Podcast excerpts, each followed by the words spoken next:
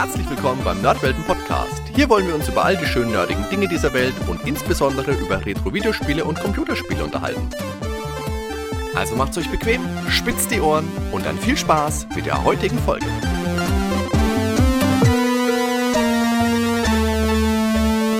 Herzlich willkommen bei einer weiteren Reise in die Vergangenheit der Computerspiele hier beim Nerdwelten Podcast. Für diese Episode wenden wir unseren Blick zurück in die 80er Jahre und auf das Rollenspiel Wasteland.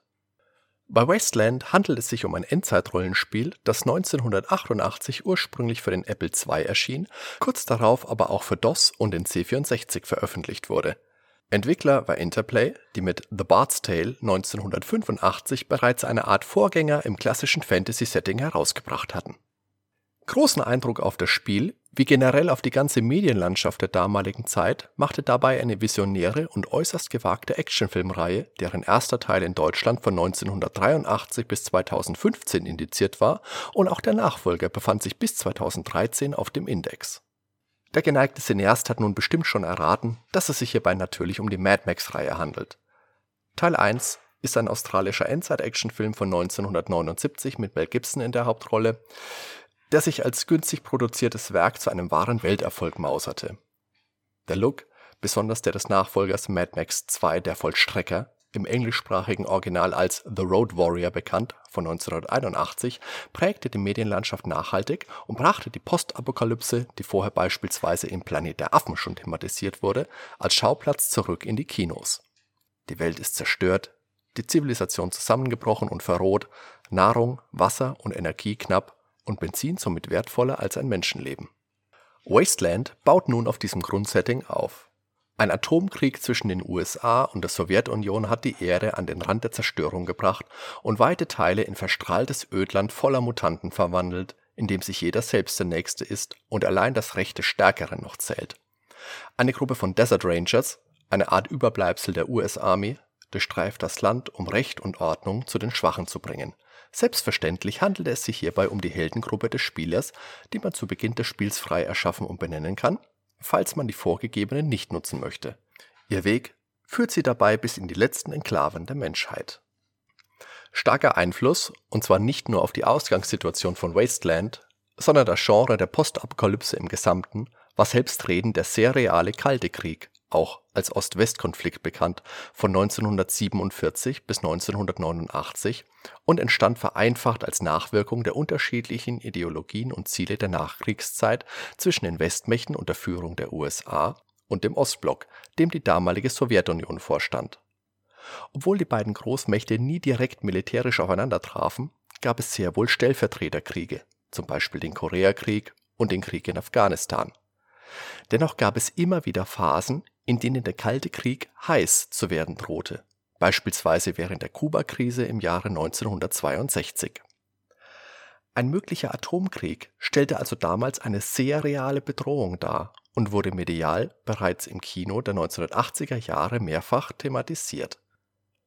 Gesondert erwähnen möchte ich dabei den 1983er Film War Games mit Matthew Broderick, in dem sich ein junger Hacker mit einem Akustikkoppler, also eine Art Vorrichtung, die durch akustische Signale mit einem Telefonhörer Daten austauscht, nicht wie gewünscht in das System eines Spieleherstellers, sondern unwissentlich in das US-Nukleararsenal einhackt und es somit, Achtung Spoiler, beinahe zur Katastrophe kommt die Liste der Filme lässt sich beliebig erweitern.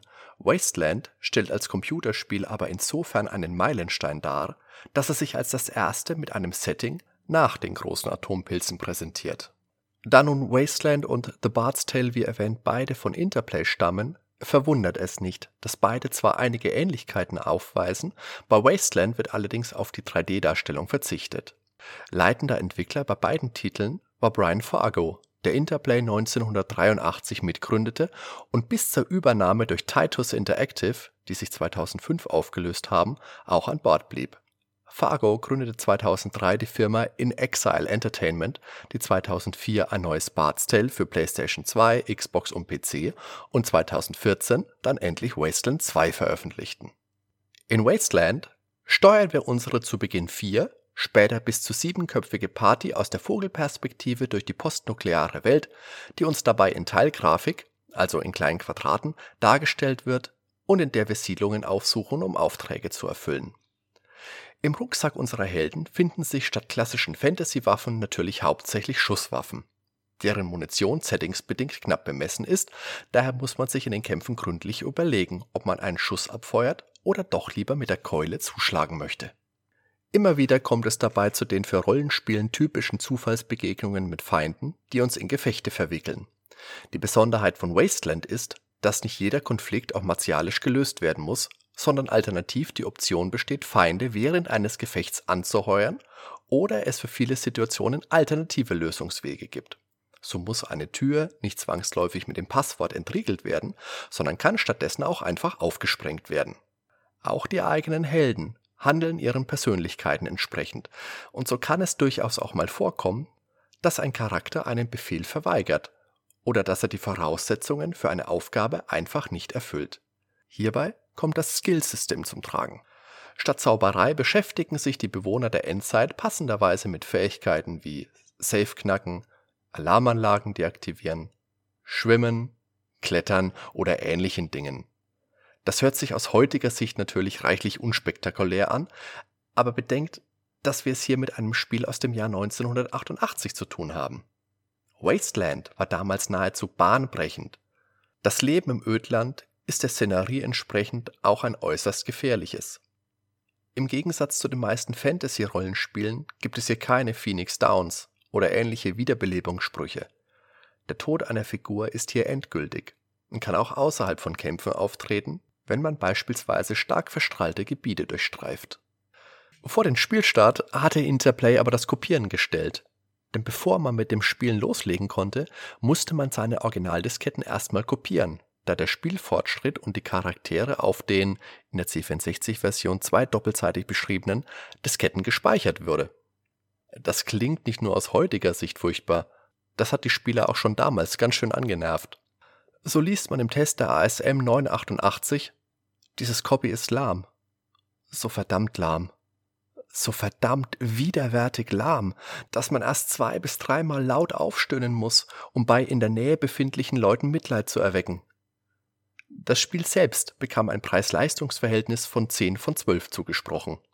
Heinrich Lernhardt vergab im Sonderteil der Happy Computer 888 eine Happy-Wertung von 82 und verweist darauf, dass Wasteland sicher kein Programm für jemanden sei, der nie zuvor ein Rollenspiel angefasst hätte, Liebhabern dieses Genres aber eine Menge bieten würde. Er weist auch darauf hin, dass gute Englischkenntnisse vonnöten seien. Ja, und da hat Heinrich Lehnhardt recht, denn ganz rollenspieltypisch hat auch Wasteland sehr, sehr viel Text, der gelesen werden will. Auch hier hat Wasteland einen interessanten Kniff, den Interplay kurz darauf auch noch einmal für ihr Spiel Dragon Wars verwendet haben. Da der Speicherplatz knapp begrenzt war, entschied man sich einige Textpassagen in ein der Spielepackung beiliegendes Heft auszulagern und die Szenen dort in Paragraphen einzuteilen. Im Spiel sah das dann so aus, dass beispielsweise während eines Dialogs plötzlich auf einen Paragraphen verwiesen wurde und man beim Nachschlagen im Heft dann erfuhr, wo die Reise als nächstes hingehen sollte. Natürlich diente dies damals auch als Kopierschutz, während es sich heute sehr skurril anhört. Aber man sollte auch bedenken, dass gerade Rollenspiele damals viel mehr aktive Mitarbeit von uns Spielern verlangten. Viele erinnern sich bestimmt noch daran, dass man früher keine Automap hatte, sondern Dungeons ganz Pen-and-Paper typisch schön mit dem Bleistift auf Karo-Papier kartografiert hat. Wasteland zog viele weitere Spiele mit postnuklearem Setting nach sich. Ursprünglich sollte Fountain of Dreams von 1990 als Sequel erscheinen, da aber weder Interplay noch andere Mitglieder des ursprünglichen Kreativteams daran arbeiteten, mutete es nur am Vorbild an, ohne dessen Qualität zu erreichen. Es war auch viel kürzer und die Spielwelt kleiner und enttäuschte damals viele Spieler auf ganzer Linie, so dass es rasch wieder in Vergessenheit geriet. Interplay selbst arbeiteten lange Zeit an einem Titel namens Meantime, der auf der Wasteland Engine aufbaute und das gleiche Universum verwendete, aber keine Fortführung der Story sein sollte. Als der 8-Bit-Markt aber immer mehr an Bedeutung verlor, wurde das Projekt eingestellt, besonders da man nach der Veröffentlichung von Ultima 7 kein grafisch minderwertigeres Spiel veröffentlichen wollte. Für PC und Amiga erschien 1993 das Spiel Burntime, ein RPG-Strategie-Genre-Mix, in dem er zum Herrscher der Ödnis aufsteigen wollte das Spiel kam damals bei den Magazinen recht gut an, Einzig die PC Player und die Powerplay, die 69% vergab, zeigten sich wenig beeindruckt. Da ich damals bekanntlich Powerplay und Videogames-Leser war, habe ich das Spiel seinerzeit weit umgangen und erst viele Jahre später zugeschlagen, als ich es auf dem Krabbeltisch für 5 Mark fand. Im Nachhinein bin ich der Powerplay sehr dankbar, nicht mehr Geld dafür ausgegeben zu haben, denn Burntime konnte leider so gar nichts in mir entflammen.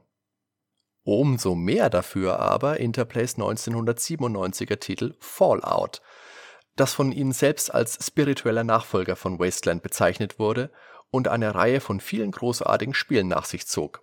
In Fallout New Vegas trifft man übrigens auch eine Gruppierung namens Desert Rangers. Zum Abschluss unserer heutigen Folge bleibt wie immer noch die Frage, lohnt es sich auch heute noch Wasteland zu spielen? Nun, ich denke, Wasteland hält zu Recht einen Platz in der Liste der wichtigsten Spiele aller Zeiten inne. Und als geneigter Spieler, der weiß, worauf er sich bei einem Rollenspiel aus dem Jahr 1988 einlässt, kann es auch eine nette kleine nostalgische Exkursion sein. Aber ansonsten würde ich euch eher einen Blick auf den Nachfolger Wasteland 2 aus dem Jahr 2014 nahelegen. Wie erwähnt wurde es von Brian Fargos Firma In Exile entwickelt, nachdem es vorher erdrutschartig via Kickstarter finanziert wurde. Wasteland 2 bietet isometrisch dargestelltes, rundenbasiertes Gameplay und erinnert spielerisch generell stark an Fallout 1 und 2, dazu kommen Schauplätze und Charaktere aus Wasteland 1. Das Spiel bekommt ihr für den PC günstig als Retail-Version oder eben auch auf Steam, wo es auch als Bundle mit dem ersten Teil angeboten wird. Auch für Xbox One, PlayStation 4 und Nintendo Switch gibt es Versionen, äh, zu denen ich aber nicht viel sagen kann, da ich selbst das Spiel nur auf dem PC gespielt habe und das daher die Version ist, die ich euch uneingeschränkt empfehlen kann, wenn ihr denn auf rundenbasiertes Oldschool RPG steht. Allerdings würdet ihr mir wahrscheinlich hier nicht immer noch zuhören, wenn dem nicht so wäre.